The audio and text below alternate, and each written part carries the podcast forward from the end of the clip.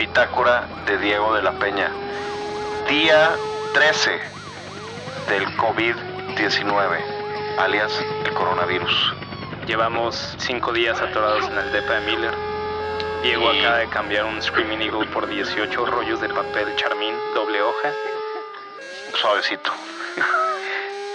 ya no sabemos qué hacer. Miller tiene su dosis de mate, que es lo que le gusta tomar. Se nos está acabando el vino. Vamos a grabar. Ayúdenos, por favor. Este es el episodio 51.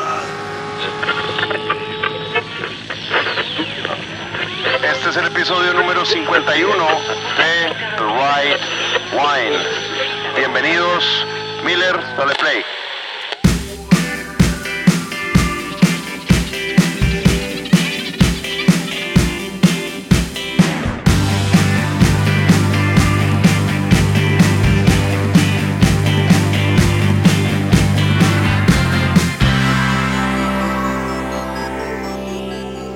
Martes 17 de marzo del 2020, quinto día de la cuarentena por el COVID-19.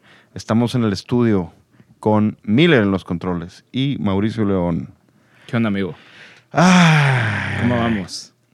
¿Vamos bien? No, digo, todo bien, todo Nos- tranquilo. Nos cancelaron el box. Nos cancelaron el box, pero yo sí hice ejercicio hoy en la mañana. Yo hasta en la tarde, la verdad. Ay, sí, güey. Decidí. Tenemos un buen episodio, ¿no? La verdad, sí, es. Creo, yo que hoy Es peso pesado del mundo del vino. peso pesado del mundo del vino, alguien que no, no pensamos, no- más o menos no lo teníamos como planeado tener en el show el día de hoy. Sí, el, el día de hoy, ¿no? Y aparte, yo, yo decía, bueno, Pero pues por culpa del coronavirus se armó. sí, se le liberó la, sí, se le liberó la agenda. Y aparte, yo decía, bueno, pues primero el episodio pendiente que me sigue aplazando fechas que debería de quedar en esta semana o la próxima, pues sería con Ferran Centelles, el del Bully, porque aparte él escribe para Jancis Robinson. Entonces yo pensaba, pues igual y primero con él y luego pues ya estando ahí en confianza de que, oye, dile a Jancis a ver si se anima. Pero, pero bueno, pues Fue un Hail Mary. El un Hail Mary y pegó. Fue un email mandado el domingo a las 8 de la noche en mi descacerada. Moraleja, si estás pensando en invitar a salir a esa chava o ese chavo que no te animas a hacerlo, Tú hazlo. tú un Hail Mary, que es referencia de NFL. Exacto. Hablando, antes de, de- de irnos con lo de Jansis, Tom Brady se fue de los Patriotas. Qué bueno. Vaya, Se acabó el- La dinastía. la dinastía. Tom Brady va a acabar en los Chargers o va a acabar en Tampa. en Tampa o en un mugrero así. Teddy Bridgewater se nos fue a Carolina y pues pues fuera de eso. Bueno, de los Rams, Corey, Corey Littleton Littleton, se se fue. fue. a. Ni siquiera sé a dónde, güey. Ah, los Raiders. a los Raiders. Malditos Raiders. Probablemente es otro lugar para Tom Brady, los Raiders. Pues, Las Vegas, Vegas. muchísimo dinero. Tendría sentido. El draft sí se va a hacer. Hay cosas interesantes que pasaron en el mundo de la NFL. El fin de semana estuvo muy calmado. Pues sí, Menos el sábado, ni modo. se descontroló un Se poquito. descontroló un poquito. Pero siempre cuidándose. Siempre cuidándonos. Bueno, Eh. estamos medio obligados a decir eso. Este public service announcement, 100%. A ver, échale Mauricio, ¿por qué? que pues en... Tienen que cuidarse, pues ya saben todo el tema del coronavirus. Nosotros estamos tomando nuestras precauciones, tanto personales como hablando en The Little Wine Market, nuestras, nuestras precauciones para seguir atendiendo a la gente mientras nos permitan estar abiertos si es que no llega algún anuncio oficial de- del gobierno. Pero, pero bueno, yo creo que la gente está cayendo en un estado de, de histeria colectiva y no está checando sus fuentes. O sea, si es algo real, si es algo que te puede afectar a ti. Los más vulnerables obviamente son la gente enferma y la gente de edad mayor, pero no porque seas un chavo de 18 años y estés en la punta del pedo significa que a ti no te va a pasar nada y puedas irte al, a, no sé, al Six a agarrar la peda el fin de semana. O Que es el Six, güey. un antro de niños de 18 años. Pero, eh, o sea, igual y a ti no te puede pasar nada, pero pues piensa en en tus conocidos o en tus familiares que, que están enfermos, que, tienen, que son mayores de edad, o sea, ellos son los que están más en riesgo. Y aparte también, pues ver cómo todo este tema tiene un impacto tanto en negocios como en eventos, o sea, es, es, un, tema, es un tema grave que para qué esperarte a reaccionar una vez que ya todo esté mandado a la chingada si puedes reaccionar antes y evitar que el golpe sea más fuerte. Exacto. Tomar acción y aprovechen para uno, hacer todo lo que toda la gente dice, no tengo tiempo, hacer ejercicio en tu casa, leer un libro, leer audiobooks. En las empresas, todo eso que, esos pendientes que los has ido aplazando por porque no tienes tiempo en el día a día, porque tienes que atender clientes o así, pues esta es buena época. Es época para trabajar, así lo veo yo. Igual y no estás trabajando para afuera. Estás trabajando en las trincheras. Sí, ahora tienes que trabajar para adentro, mejorar, estandarizar tus procesos, hablando de empresas, mejorar todo y hablando en relaciones personales, pues igual y no pasas tanto tiempo con tus hermanos o con tu mamá, pues ahora es una época obligada. Vi que había gente haciendo FaceTimes. Bueno, nosotros tuvimos la junta de, antes del show por FaceTime y digo, no porque no la podemos tener por teléfono, pero era nada más para recordar a la gente que no nos estamos juntando y no estamos, de ahorita sí estamos aquí, pero estamos distanciados. Bañados en gel antibacterial. gel antibacterial. Y sí, lean un libro, tomen vino, tome, lean de vino. Tenemos 51 episodios del podcast, las nueve medias botellas, inclusive lo que va a salir próximamente. Entonces, si quieren darle una repasada, capítulos que recomendamos, eh, Marilyn Phuket, Brian McClintic, Darius Allen. Darius, yo diría el capítulo de Pablo de Marqui está muy bueno. El de Alfredo Villanueva para relajarse un poquito más y reírse. Exactamente. Nuestra, nuestra chamba en The Right Wine, como todos sacan su comunicado, pero nuestro trabajo es, uno, tratar de educar lo más posible, pero siempre con entretenimiento y tratar de hacer que todo eso que está pasando, todo eso malo que está pasando, aunque sea por una hora, una hora o una hora y cachito, se les olvide, se diviertan, se rían con nosotros y se burlen de Mauricio, se burlen de mí, lo que ustedes quieran. Y si están bajos en su stock de vino, eh, nada más avisar que nosotros en The Little Wine Market eh, vamos a publicar en redes un número de teléfono eh, donde ustedes pueden estar marcando para decir, oye, pues me voy a meter en cuarentena y tengo, el menú de la semana es pollo frito, cordero, qué elegantes, pero cordero o no sé, una hamburguesa, ¿qué vinos me recomendarías? Entonces ya el proceso es, el teléfono lo va a tener yo, Humberto. Entonces, pues les podemos recomendar lo mismo que hacemos en presencia, en presencial en la tienda y tenemos eh, entregas a domicilio. O si no quieren que sea a domicilio, lo que vamos a hacer es eh, entregarles los pedidos hasta su carro para que no tengan que bajarse a la tienda. Perfecto. Eh, obviamente la tienda la estamos limpiando, esterilizando, todo lo que tú quieras y tomando nuestras medidas, así como todos ustedes deberían de hacerlo también. Hay que tener responsabilidad y pues bueno, estamos todos contra esto. Estamos todos en esta, así que falla uno, fallamos todos. Exactamente, es como... Oye, ¿a qué hora se convirtió en motivacional esta cosa? ¿Qué clase de... ¿Qué clase de, podcast motivacional estamos creando? Mauricio. Por lo, menos tú y yo ya vivimos solos. sí, va. Eh, Andrés está en cuarentena. Andrés está confinado en las. En las. En, las, en un sótano en su casa para, que no infecte gente. o, se me hace que es rehab, es para que no tome, ¿no? Me lo imagino con un aparato de esos que echan Lysol cada cinco minutos echándole a la cara así. Yo tengo uno de esos en mi departamento. Guárdalo, güey, porque si no va a haber riots. Va a haber the Lysol riots. The Lysol riots, como dijiste. Voy a vender botellas de vino por papel de baño. Pero bueno, tenemos a Jancis Robinson, una de las personas más importantes en el mundo del vino. Yo diría que top 3. Fácil. Y una de las personas que yo más respeto su opinión y si alguna vez he comprado por, por eh, puntaje de guía, normalmente es la de Jancis Robinson. Me gusta mucho el approach que tiene y aparte su página de internet es una guía muy buena para estudiar o para aprender nada más. casi gratis. Sí, casi. Un tercio. Un tercio gratis. Entonces, sin nada más por el momento, vámonos con una llamada hacia Jancis Robinson. Nos vemos del otro lado.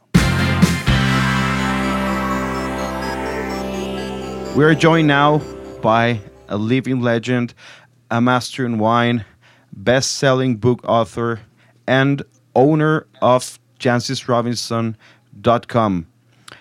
I'm not afraid to say that. Excuse me? I was going to say, guess what my name is? Sorry to interrupt. Don't worry, don't worry. Jancis, I'm, I'm not afraid to say that um, we've had many guests on this show, very important people, but I'm very sure that you are the most important person that we've had on this show. Well, you're a, you're a great flatterer. Thank you very much.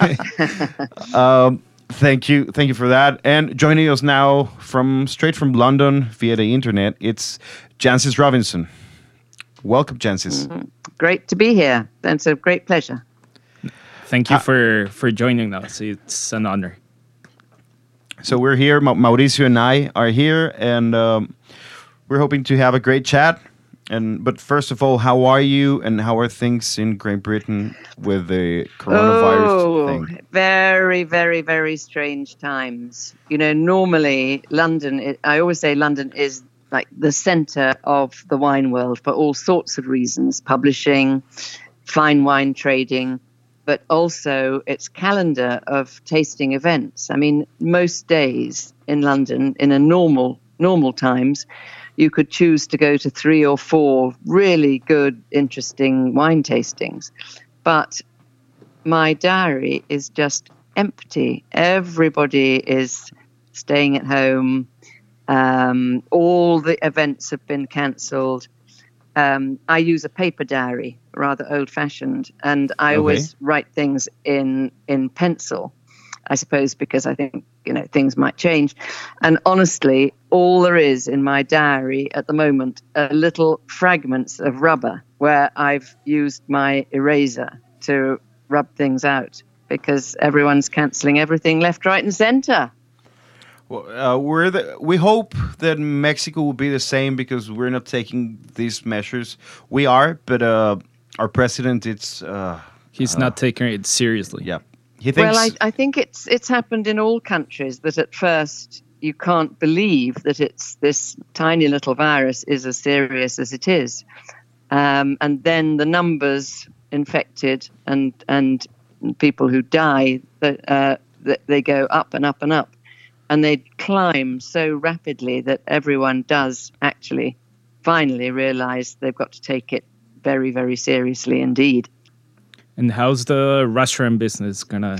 Oh, it's terrible. Our son has four restaurants in London, and he saw the writing on the wall. And in fact, um, yesterday, even before um, the Prime Minister, Boris Johnson, said that everyone should stop going to bars and restaurants and theatres and cinemas, he decided to close them all because he wanted to give, you know, a lot of the waiting staff in restaurants here are, are not British.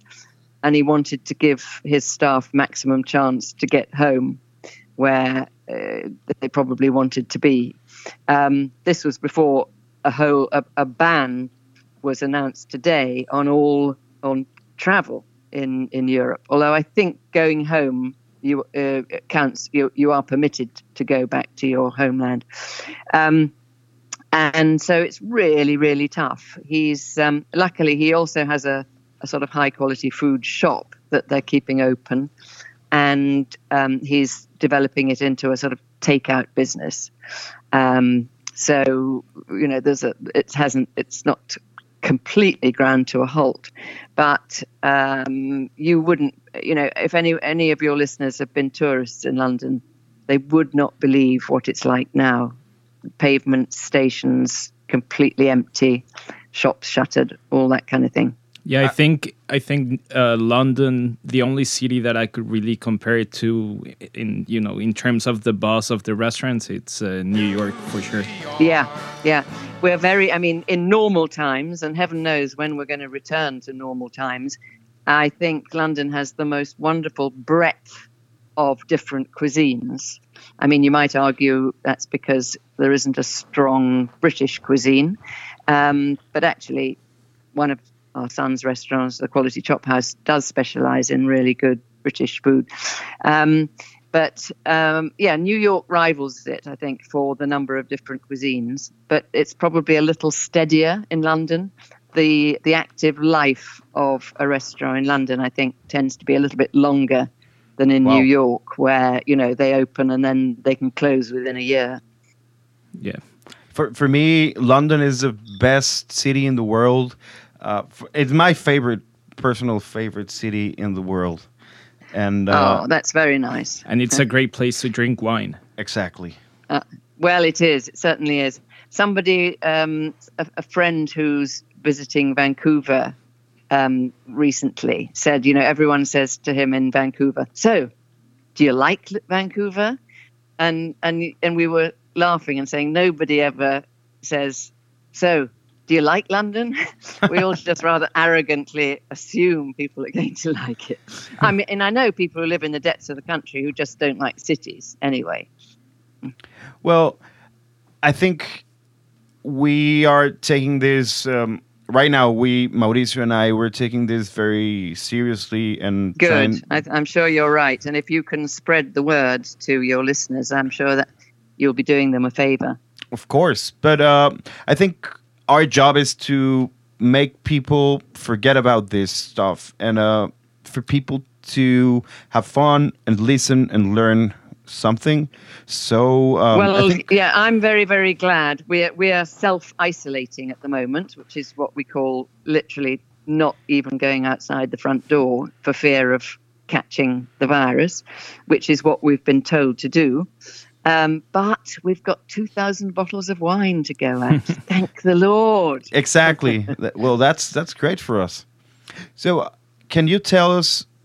I, I I wanted to ask you this: How do you got into wine, and what was, I think, what was the first wine that got you into wine? I think many people end up being mad about wine on the basis of one seminal bottle. And mine was a red burgundy enjoyed when I was a student at Oxford. And gosh, I would love, I wish I had a case of it now. A 1959 um, Chambolle Musigny Les Amoureuses. And it, I just could tell it was so different from Student Plonk. And you know, it, I, what I loved about it was that it had this combination of massive sensual pleasure, but there was so much coming out of the glass that I could tell there was lots else there, like history and geography and psychology, and you know, lots of stuff to stimulate the brain as well. that sounds really amazing. And this this could um intertwine with with this. You have a new series of glass wine. You have your the jancis robinson glass wine and wine uh, glass, yes, but yeah, the- the- the its wine glass. USP is is that there's only one of them. The, the the whole idea is not to have a different glass for every single wine, and I've never understood why white wine is served in a smaller glass than red wine because it's it's just as subtle and the aroma needs just as much room and encouragement to come out of the glass. Uh, so there is li- it's literally one beautiful uh, hand blown, dishwasher friendly, very, very thin but sturdy glass. It's called And the it could Jancis work Robinson with glass. it could work with either a Pinot Noir, Riesling, whatever. Absolutely. And champagne. Nice. And I mean, all the, the, the champagne producers that I respect are moving away from the tall, narrow flutes to what they want their wines to be served, their champagnes to be served in a wine glass, because again, they're just as subtle as as a as a top quality wine. And ditto, same is true of say the top sherry producers. They they want their wines to be appreciated in a, in a wine glass. So that, along with the whole decluttering Marie Kondo kind of ethic, um, all pointed me in the direction of just having one glass. We're looking at the picture and it looks beautiful. I hope uh, It is our- well. It looks beautiful, but it feels even more beautiful. It just it really it, the weight. You know, sometimes wine glasses, the weighting is all wrong. You know, um, but this is it's just very it's just very user friendly. And I always say the the nicest email I ever got was from one of my oldest friends. We've known each other since we were three, and she's not prone to flattery or gushing or anything like that. But her son had given me some of given her some of my glasses. And she's not a wine person, but she drinks wine, but she just has sort of one regular wine, not very expensive, that she has all the time. And she wrote to me saying, I can't believe how much better my Pinot Noir tastes in your glass. Wow. I hope we can That get some uh, in Mexico. I would like to have some. it would be house. great. Yeah. I, I don't, yeah, I don't think they're in Mexico at the moment. I know Skurnik, the wine importers in New York and San Francisco, they represent them in, in the United States. But So- um, so no, we'll have an to get them to Mexico.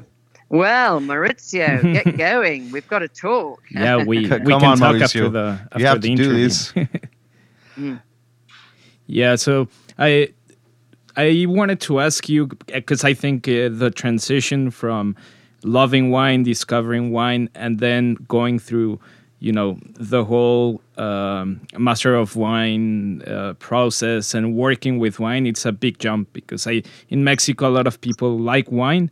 But when they start to see what it takes to get to the Court of Master Sommelier, the upper levels, or the diploma of the WSET, and eventually the Master of Wine, a lot of people. Um, Well, I, I didn't I didn't sort of set off to to to become a master of wine. Or um, what happened was that I realised what I was most interested in in life was wine and food. But I graduated so long ago, long before I'm sure either of you were born, that it at that stage the subjects of wine and food had no they were seen as terribly frivolous. You know, if I'd said to my Oxford fellow students, I'm now going to get a job in wine or food, they would have said, what a shocking waste of an Oxford education. so I didn't go, get, seriously. So I didn't go into wine immediately. Um, I was in travel actually for about three years. Then I dropped out to Provence and in the south of France, where of course I was surrounded by people uh, for whom eating and drinking was what life was all about. So I was determined when I got back to London to find a job in either wine or food. And I happened to be taken on as assistant editor of a wine trade magazine, which I think I was, they, although I think they gave me the job because I was clearly taking a, a drop in salary. Um, but the, the publisher who interviewed me had this great line. He said, um, uh, We've had a lot of applicants for this job and are having a great deal of difficulty choosing the right person because either we get a wine expert and have to teach them how to write, or we get um, an experienced journalist and have to teach them all about wine. He looked down at my application. He said, You, of course, are neither of these things. Nevertheless, you're the favorite for the job. Anyway, I, it was clear that I didn't know much about wine. And so I immediately signed up for the Wine and Spirit Education Trust courses, which are kind of the lead up to the Master of Wine. And I did sort of well enough in those that when the Masters of Wine realized that Masters of Wine were not immortal and that they needed to, um, some of them were dying off and they needed to uh, loosen up the entry requirements. They no longer required that you actually worked in the wine trade. Um, it was enough to just work with wine. And so I was someone they came to and said, come on, have a go. So I did, but um, uh, only because I was asked to, really. Imagine what what you're saying that in in London when you whenever you started, the people in Oxford told you like, "What are you gonna uh, are you gonna dedicate your life to food and drinking I and know. all that?" Imagine this happening right now, or about so funny, ten years ago it? in Mexico. I know because um, our son, for instance, went to Oxford as well. Um, and of course, now all his friends think, well, until all the restaurants in Britain were closed down um, the, yesterday, uh, they thought it was really cool to be in, in food and wine. Oh, and I no. think people still think that. Yeah, Yeah, and- now now it's a hard time right now. Yeah. Yeah, Yeah. but I was um, I was talking. I had a couple of classes two years ago with Pedro Ballesteros, the Spanish master of wine, Oh yeah, yeah, yeah. and uh, I I was uh, taking the WSET courses in the diploma level, and, but I also have the Court of Master Sommeliers, and he told me that uh, he was trying to get the second level of the Court of Master Sommeliers, and it was so diffi- so difficult for him because he had never worked on restaurants and he Yes. you know the pairings and the cocktails that was like a really chal- a really big challenge for him and it was funny for me because i was talking to a master of wine and he was asking me for recommendations and tips on how to pass the second level of the court of masters. So it was it was Oh, kind of funny. good. yeah. Yeah but i um i i think the master of wine is really challenging especially the the tasting. Um, do you remember any questions of the master of wine tasting? Well, in a funny sort of way, I do. I was reminded of them because um, when we were still allowed to travel, i.e., last month, my husband and I spent a week in Argentina and then a week in California. And the first night when we were in Buenos Aires, we met up with Andres Rosberg, who's um, a master sommelier, and he's actually the president of the International Association of Sommeliers and lives in Buenos Aires, and Marina Gayan, who is the only Argentine master of wine. And she's very busy coaching um, fellow Argentines to become masters of wine. And the idea was that they, Andres and Marina, were going to present me with some Argentine wines that they thought I wouldn't have come across and represented sort of exciting new developments in Argentine wine.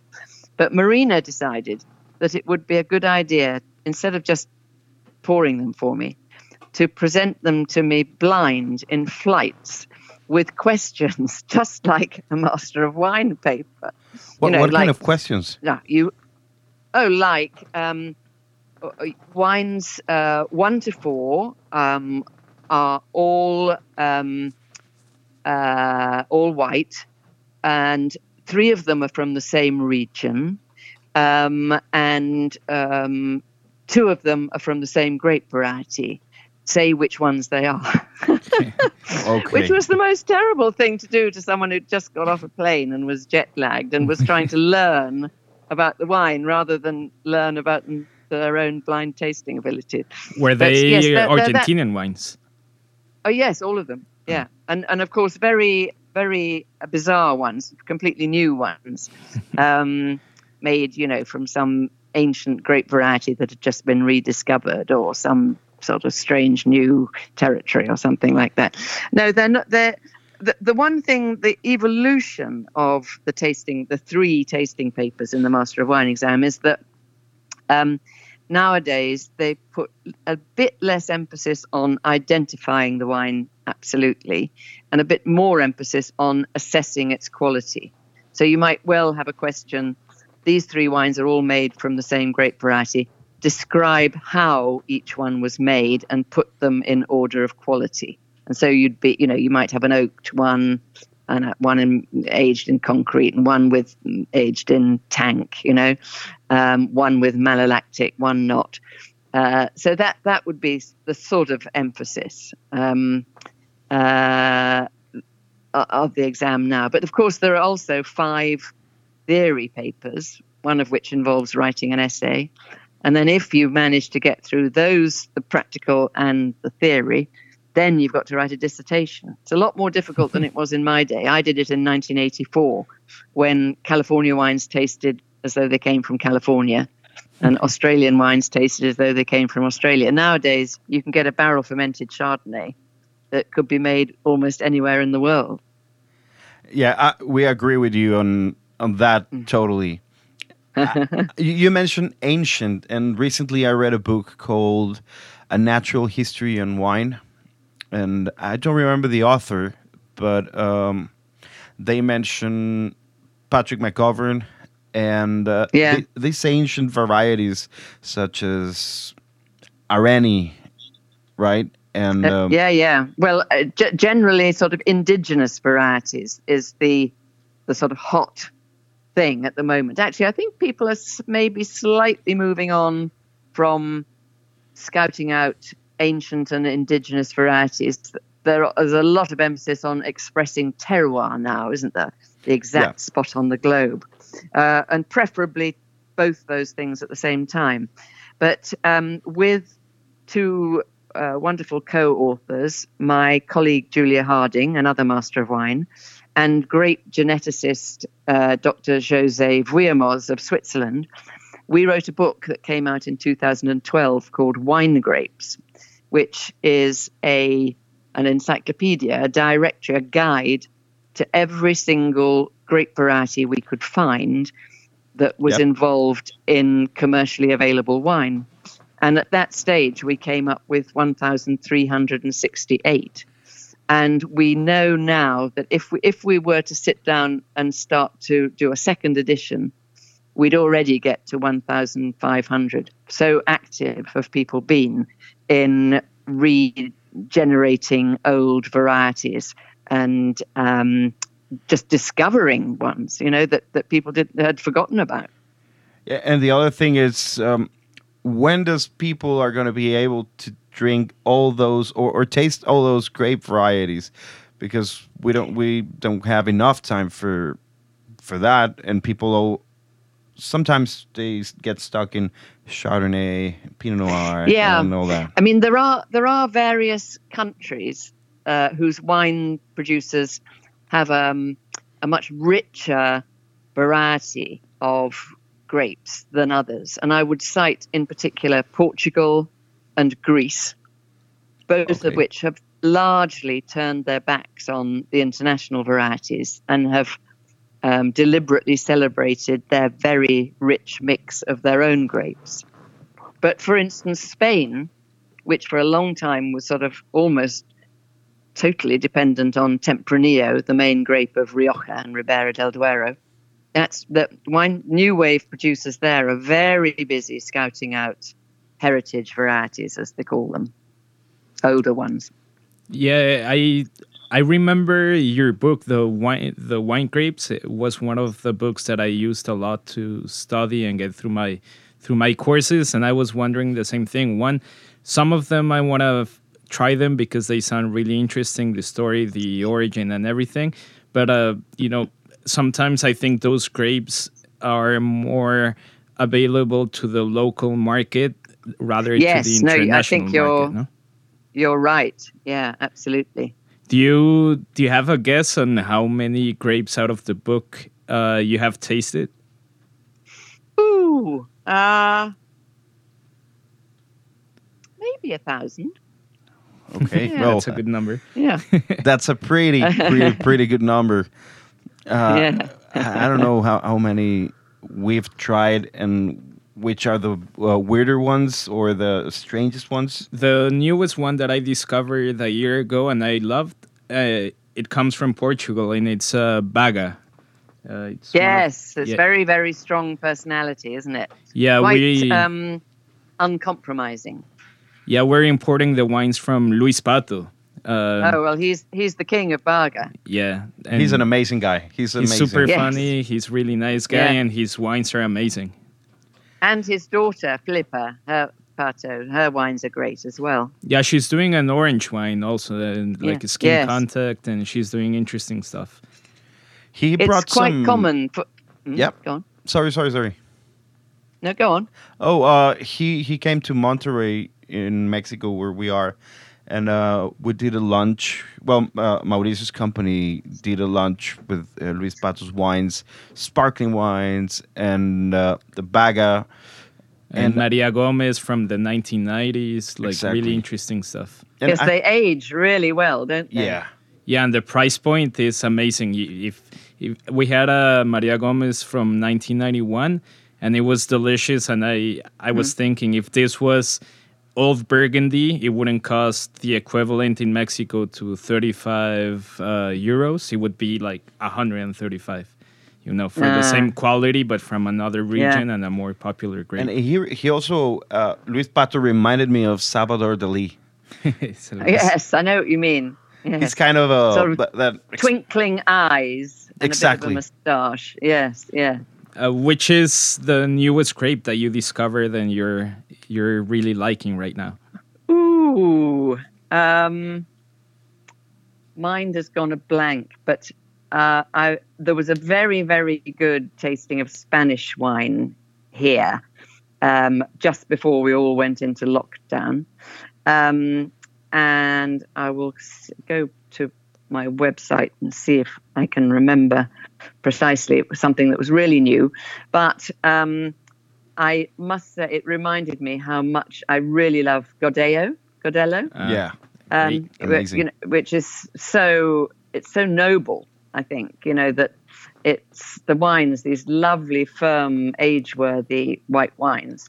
Um, I, they remind me of, in some ways, of a sort of very fine Puligny Montrachet. You know, a sort of great white Burgundy, but um, probably the the uh, hit rate is higher, you know, because Burgundy can be very disappointing. But the, the for instance, the Godellos of um, Rafael Palacios are fantastic. hmm Really good Yeah. wines.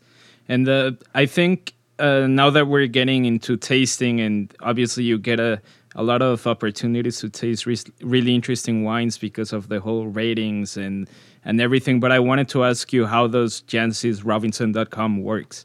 Uh, how many people collaborate with you? How do you get to Oh, the, taste the everything? team has yeah, the team has really expanded, um, and um, so we've probably got about the whole team is probably about fifteen people strong now, all around the world.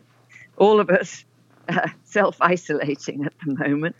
um, uh, and you know we have correspondents in you know Germany, Italy, Spain, Australia, um, Ca- California, um, and everybody. Uh, we, in fact, one of the team is now living in in Asia, in in Singapore, and uh, Wow. we just we we're crazy because we normally taste uh, publish about an average of two articles every day. But I think in these straitened times, we're probably going to slightly reduce that because it's crazy and we haven't got um, a whole flow of lots and lots of new uh, tastings, you know, that are, are, are providing us with brand new material. But I think one article a day, a really good article too, is a pretty good diet for anybody. And there have been people who've complained that, that we publish too much, which I do quite understand. um, and about a third of the material on jancisrobinson.com is free. It's it's about two thirds is behind the paywall because we have a paywall because I started it in 2000 and I was enjoying it so much. I was just spending all my time on it, and I thought I can't afford to spend all my time with no income. But I was determined not to have sponsorship and not to take ads. I wanted to re- retain my independence. So I thought I'll try a subscription, see if anyone will pay to join. And uh, it's eighty-five pounds a year now. It's hardly gone up actually, and um, uh, we by mistake we made the the site was live for half an hour before about two days before it should have been, and in the first half hour we got two memberships, one of them in in Brazil. So I thought, well, if we're going to get two every half hour, that's pretty good. And in fact, it has. It's been a huge success, and I'm very proud of it because to have a financially successful, popular, um, loved uh, subscription website that doesn't take any any you know is completely independent is is actually very rare in any field at all. So uh, I, it's I'm very grateful to the members we have in about 100 countries for for their support and and love of of what we publish. And the material is awesome. I mean, you get everything from really technical stuff that that you can use to study and you know keep up to date with uh, vintage reviews. But you also get And other the- kind of articles that you can just read and you know know what's happening in in the wine world. and and gossip and um, opinion pieces. You know, uh, in fact, we've got one coming up quite soon where our guy in Singapore is um, is arguing that uh, his favourite grape variety, Syrah, is is uh, better than God because he's calling, he's saying Pinot Noir is the god of wine at the moment. and wow. Yeah. So um, no, it's fun, and you know, I, I, write every week for the Financial Times, which is a sort of global paper, which is um, newspaper that's based in London but published all around the world. So I'm used to writing for a global readership, um, and um, that's okay. But I have to write my article nearly two weeks before it's published. But the beauty of writing on a website, um, as you probably know, is that you can write it and then it's just published straight away and then you can get comments back on it. You know, it's a it's a real two way thing, which I absolutely love. That's pretty amazing. And what we were going to say for all of our listeners that jancisrobinson.com is, I think, uh, the best site for information. And like you said, most of it is free. No, one third. Uh, well, a, a, lot of it's free. About yeah. and, and there's a great big section called Learn, which has absolutely masses of information about regions, grapes, vintages, you know, where to buy, where to store, all that kind of, and, and the kind of practicalities of wine. So, um, you know, we're not, it's not grasping. We're, we're very, ple- very happy to welcome people who just want to visit the free stuff. And we, we certainly publish several free articles each week too.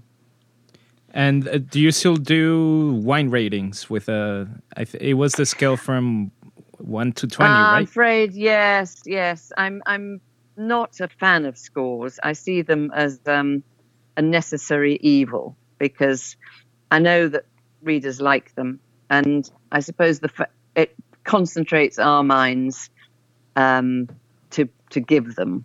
But of course, a wine can't be summed up in a number. And so, and we all have slightly different writing styles. Um, so I think people get to know our personalities and our tastes, and um, I hope people enjoy enjoy reading the the the wine tasting notes. I, certainly, personally, I'm not a fan of long lists of fruits and spices and things like that. Yeah, supermarket sort of, list, right? we yeah, like to call it yeah, that. I, I, yeah, I slightly more concentrate on the personality of the wine. Well, obviously the background to it, if that's interesting, but the personality and the structure of the wine. And we always try and give a um, suggested drinking window. You know, indicate if the, is this a wine that's ready? Is it one that's got a long life ahead of it? Is it slightly going, you know, over the hill? That kind of thing. So, like, well, you have to rate wines. We bet that uh, you have a lot of wines to taste because of your work. But uh, usually, usually, exactly. But what what yeah. does Jancis Robinson drink when she just, just, wants to drink? Well, I, I'm pathetic at answering this question because what I think is so amazing about wine, as I'm sure you know, is how varied it is, and it's a bit of a miracle that the fermented juice of a single fruit can produce such amazingly different liquids. Uh, you know, it can be still, fizzy, sweet, dry, all sorts of colours. We've now got orange as well as red, white, and rose. Um, and, uh, you know, just, and it can be a sort of simple, you know, I, I like honest, simple wines pretty much as much as I like really fancy, very expensive wines. I think there is the right wine for each occasion. And um, I honestly, I would be very bored if I drank nothing but, um, you know, first growth Bordeaux or Grand Cru Burgundy the whole time. I just love mixing and matching it and um, uh, finding the right wine for the right occasion. I'm looking at my in tray at the moment, um, which is a whole load of bottles that kind of arrive without me asking, but people sort of wanting me to taste. And I'm thinking to myself now, which one of these shall I open for supper tonight? And I think I will open the latest vintage of a very subtle northern Italian wine called San Leonardo. It's a mm. it's based on on Cabernet Sauvignon, and it's um, it's it's I've tasted many a vertical of it, and it's just add. You know how so many wine producers went through a phase in the 90s when they were chasing points and they, they made their wines much more concentrated and much more alcoholic and oaky.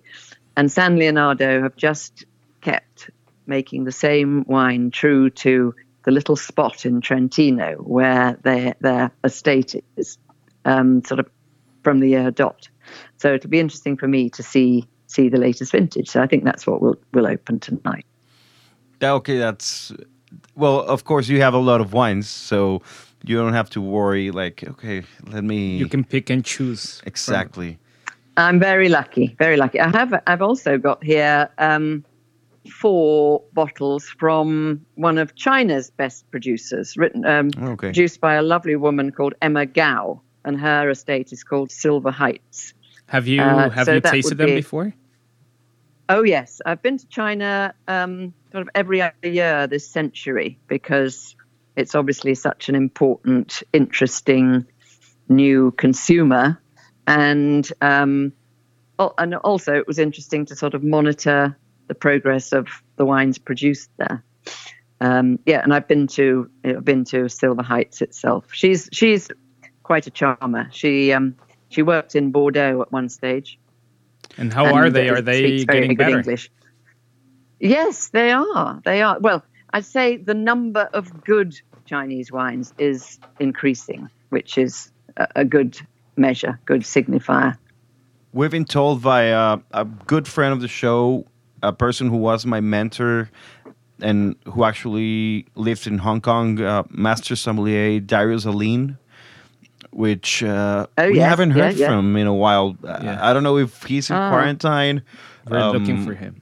We're looking for well, him, Hong actually. Kong, yeah, I think Hong Kong is in a real state at the moment. So um, I, I just Wow. don't know.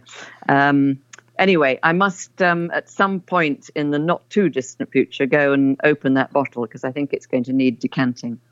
Wow. He told us that the Chinese wines are spectacular, and um, we FaceTime sometimes, and he showed us a couple of bottles. I can't remember the producer. Probably it was uh, the producer that you just mentioned, Silver Heights. Silver Um, Heights. yeah, I don't, I don't think it's fair to say China. I think it, there's a bit of bias there if if they're saying Chinese wine is spectacular. It's getting better, Yeah, and I- certainly um, the wine produced by LVMH, Ao Yun, and the wine produced by Lafite. Um, wh- whose name I can never remember, but it, it's apparently very significant in Chinese. Um, they're pretty good. They're pretty good. And and Silver Heights and um, oh, Tex- uh, Chairman's Reserve, Grace. They're pretty good too. Talking about it's getting better. Uh, okay, Chinese wine. Yeah, probably Darius is a little biased because he lives on that continent.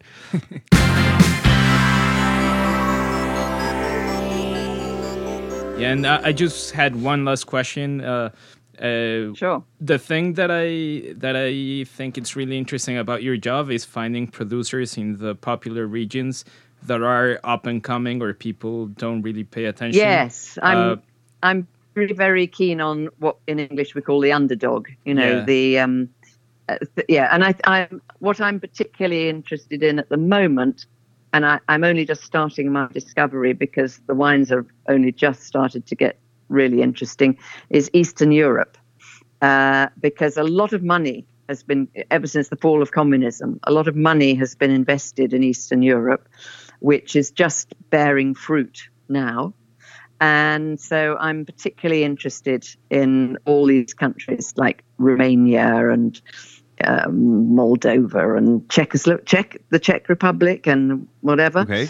Um, and the, the other day, I was with some um, a California, a Napa Valley wine producer and his wife were really interested in food and wine. We, they were briefly in London. They wanted to eat Indian because that's one cuisine that is much better in London than in, in Napa, that's for sure. so we were at a very nice uh, restaurant called Krishna, and the um, the the guy, the sommelier, recognized me and was looking after us very well. And he he came up and he said, "Now I've got a wine that I I know you'll never have come across, and I want you all to taste it." And guess what? It was a Polish orange wine. Polish. Ha- Wow. that's that's, that's weird. That's really, and the most amazing thing was how good it was.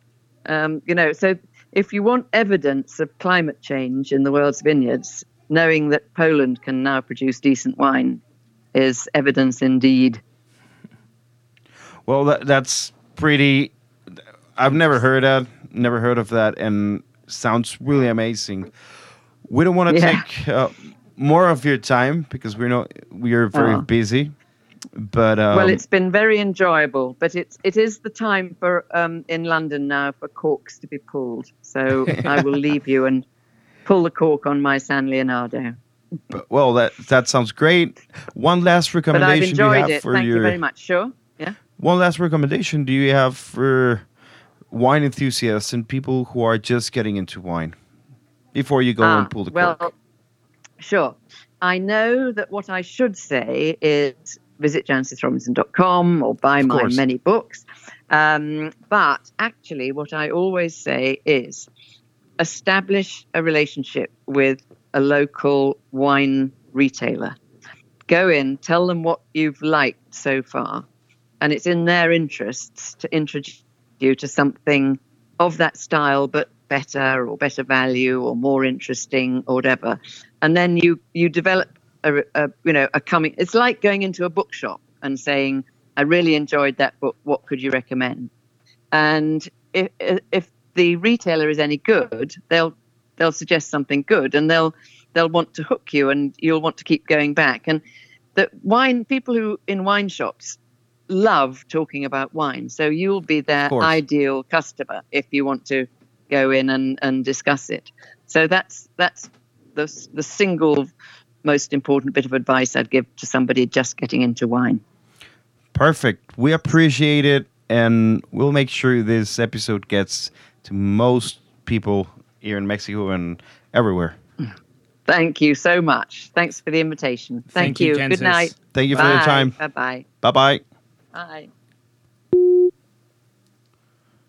Colgamos. Listo. Buena charla con Chances Robinson, que ya se iba a ir a, a beber San Leonardo. Suena interesante. Suena, suena Cabernet bien. Franc del... ¿De dónde? ¿Trentino? Alto Sí, pero Adige. dijo Cabernet Franc. Cabernet o Sauvignon. Cabernet Sauvignon, sí. Ya me, ya me estaba ahí alucinando. La verdad suena, suena interesante. Tiene buena plática. Voy a quitar los audífonos. Y Por primera vez tuvimos audífonos que no usamos normalmente. creo Por eso que, este episodio la- se va a escuchar muy bien. creo que el acento británico se entiende mucho mejor que el americano en general. La, la O sea, a ella diferencia... se le, se, le escu- se le entendía todo clarito, Muy bien. la Y- verdad. Estuvo buena la plática. queremos. Algo a decir, se me fue totalmente el pedo. Me faltaron un par de preguntas, pero nos extendimos en unos temas que, que son interesantes. Eh, me acaba de. me acaba de mandar un email y dice: Hope it was long enough, but I was getting thirsty. Jancis. Ok, entendemos perfectamente. Haríamos lo mismo, pero Ah. estamos grabando a, la- a mediodía, entonces. Ex- sí, pues ya. Para ella ya es supper time. Ya, no, pues allá son las. Siete y media, yo creo. No, sí, siete y media. Siete y media. Ya es hora de, de dormir, comer y a, a momir. Que sí. Me- fíjate que algo que dijo del principio, obviamente to- todos tenemos una botella que dices, ah, es la botella que me, que me Que me metió el enganchó. vino, que me enganchó. ¿Cuál fue la tuya, por cierto? La mía, ay, no me acuerdo, güey. La verdad. O sea, así con productor y todo. O sea, la primera vez que probé un vino y dije, y dije, no, ese es, o sea, igual que ella, no sabía que el vino podía saber así. Fue vino italiano, fue eh, barbarescos. Fueron, lo- fueron los primeros. lo habías dicho, sí. fueron los primeros vinos que yo empecé a probar y, y fue en la clase de vinos en el CIA que yo los probé y dije, pues, ok, eso, o sea, por ejemplo, probaba lo otro, ¿no? Probaba, ya sabes, la clase de Estados Unidos y pues Cabernet Sauvignon, si quieras o no, aunque te sirvan las cosas de gama un poquito más alta, pues estás en una escuela de gastronomía, entonces en todas las reuniones, fiestas siempre hay vino y todo. cuando empecé a probar ciertos vinos, Chile, Argentina, algunos de Estados Unidos en la clase, era como, ah, pues, o sea, sí saben mejor a lo que compran normalmente en, para las fiestas. Pero cuando empezamos a meternos a la clase de Italia y a la de Francia, y fue cuando yo empecé a decir, oye, pues esto sabe radicalmente diferente a lo que estaba acostumbrado a tomar tanto en las fiestas como, en las clases que iniciaban, Napa, etc., Chile. Entonces fueron esos, fueron vinos italianos y particularmente me acuerdo de, de barbarescos. Pero como he dicho en otras ocasiones, los vinos que me volaron la cabeza fueron Rieslings alemanes y Syrahs del norte del Rodano. Creo que los míos fue, fue cuando probé los vinos con Humberto, los italianos, igual. Sí. Pero fue súper eh, super toscanos y ya después creo que el Chianti Antinori, Mm. porque antes había probado puras cosas así raras que a lo mejor valían la pena, a lo mejor no, pero ya después se me hizo que ese, ese momento fue como me abrió los ojos y, ay, cabrón, esto, esto está muy bueno. Esto es algo muy, muy bueno. No sé, fue la primera vez que, no me acuerdo si lo mencioné en el episodio 1, dije, huele y sabe a chocolate. y dije, ¿a quién le digo? Y no, le, no pues volteaba para cualquier lado y nadie me, nadie me decía, o sea, na- no sabía a quién decirle. Llegué a mi casa y le dije a mi mamá, oye, el vino italiano sabe a chocolate. Me dijo, ¿y luego? entonces, entonces, no, nadie te entiende a veces en estos, en estos temas. Fue, yo creo que fue una muy buena plática. Sí, lo que no algo- alcanzamos, digo, es, es difícil. In- inclusive aunque hubiéramos hecho un, un episodio de dos horas, es difícil de incluir tanta información, tanto personal como de, de la, como la trayectoria de Jancis Robinson, porque aparte que tiene muchísimos años en esta industria, pues su nivel de conocimiento personal y del equipo en general que, que tiene, pues está muy cañón. Eh, pero la verdad, a mí lo que me gustó, y yo creo que es lo, lo diferente, es que hablamos un poquito más del lado humano de, de Jancis Robinson, porque lo normal hubiera sido preguntarle, ¿y en qué te basas para darle un, no sé, a un vino 20 puntos? Y este, o sea, como que... ¿Qué vinos toma la reina? Ajá, cosas de lo que así. hablamos que no... que, Eh, que igual y hubieran estado en cualquier otra entrevista. A mí me gustó que fue un poquito más, más personal. Acuérdense de visitar jancisrobinson.com. Y, la- las copas de vino sean muy bien si están en Estados Unidos y en California. Bueno, en Nueva York en particular y en San Francisco, porque es donde está Skrinick. Eh, cómprenlos, suena bien.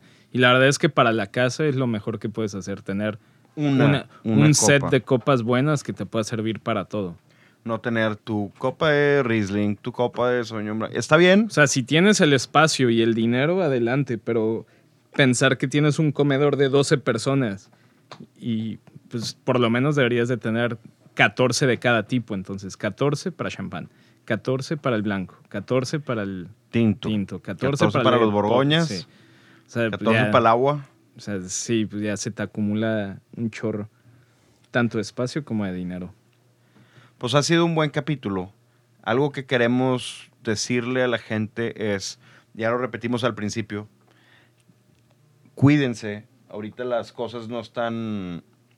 La gente cree que es broma a veces y, nos hemos topado con varios mensajes, grupos de amigos, de, de discusiones y tonterías que la gente o no cree y, o cree que todo es una broma y, o no es muy importante y siguen saliendo a antros y est- están en todos lados.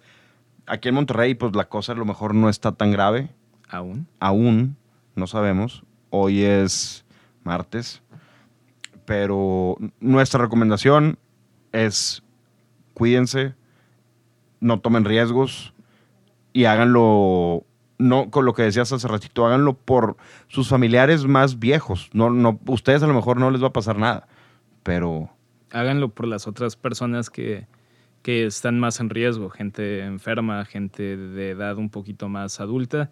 Y aparte, pues yo digo, ¿para qué esperarte a hacer algo eh, hasta que ya esté grave si puedes hacer algo para evitar que se ponga más grave, ¿no? sí, y suena como cliché andar diciendo cuídense del coronavirus y todo este tipo de cosas, pero Lo que sí es no caigan en la histeria colectiva y chequen las fuentes, la fuente de información de cosas que les llegan sobre todo en Facebook y en WhatsApp, porque la gente no revisa las fuentes y se lo toma a pecho, se lo toma como verdad y de repente caemos en histeria colectiva y ya aseverando casi casi que el coronavirus fue plantado por los soviéticos en China. Entonces, Nunca sabes. Chequen sus fuentes. Como dijiste, más vale haya estado bueno el, el pinche caldito de murciélago. de murciélago que se echó el chino, porque esto sí se puso gacho. Medio gacho. Pero vamos a despedirnos y mandarlos al fin de semana con este episodio que es un gran episodio. Disfruten el fin de semana. Las redes sociales de Mauricio son MaUU León y de la tienda de Little Wine Market. Las mías, perdón, estaba checando qué canción vamos a poner al final. Las mías son at Diego de la P y at The Right Wine Podcast. Tenemos el playlist de The Right Wine que está en Spotify y está en Apple. Ahorita que hablamos, a ver. Nada más también recordar, digo, lo dije al principio, pero acuérdense que que tenemos, vamos a publicar un número en The Little Wine Market para la gente que está en Monterrey, para si quieren recomendaciones de vino, marquen ahí, lo voy a traer yo o Humberto y se los entregamos a domicilio. Eh, también pues, va a haber drive-thru para que no tengan que bajarse a la tienda y nosotros les llevamos, pueden marcar con antelación y les llevamos la terminal o si pagan con efectivo hasta su carro. Entonces, eh, seguimos abiertos, seguimos trabajando hasta que esto eh, no se puede, estamos tomando todas las medidas, desinfectando y haciendo que entre nada más venga a trabajar la persona la persona que se necesita, no estamos ahí juntando a todo el equipo. Perfecto. Y aquí estamos tratando de entretener, educar y que pasen un buen rato en este tiempo de cuarentena.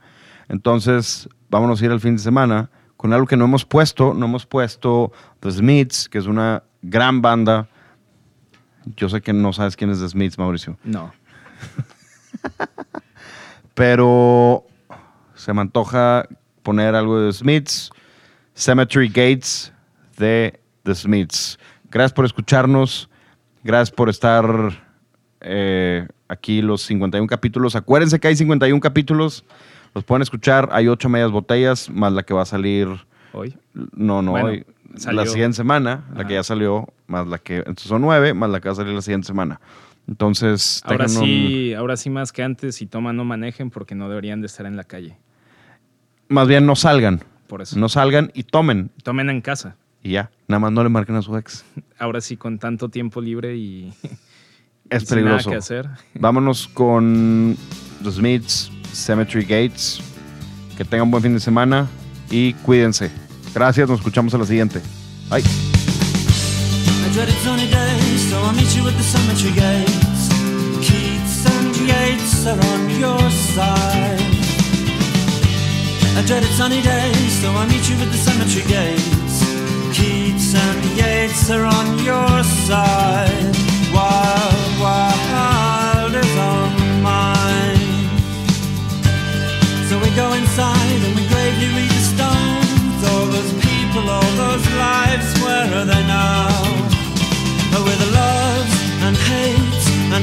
just like mine. They were born and then they lived and then they died. Seems so unfair, I want to cry. You a thrice the sun salutation to the dawn, and you claim these words as your own. But I've read well and I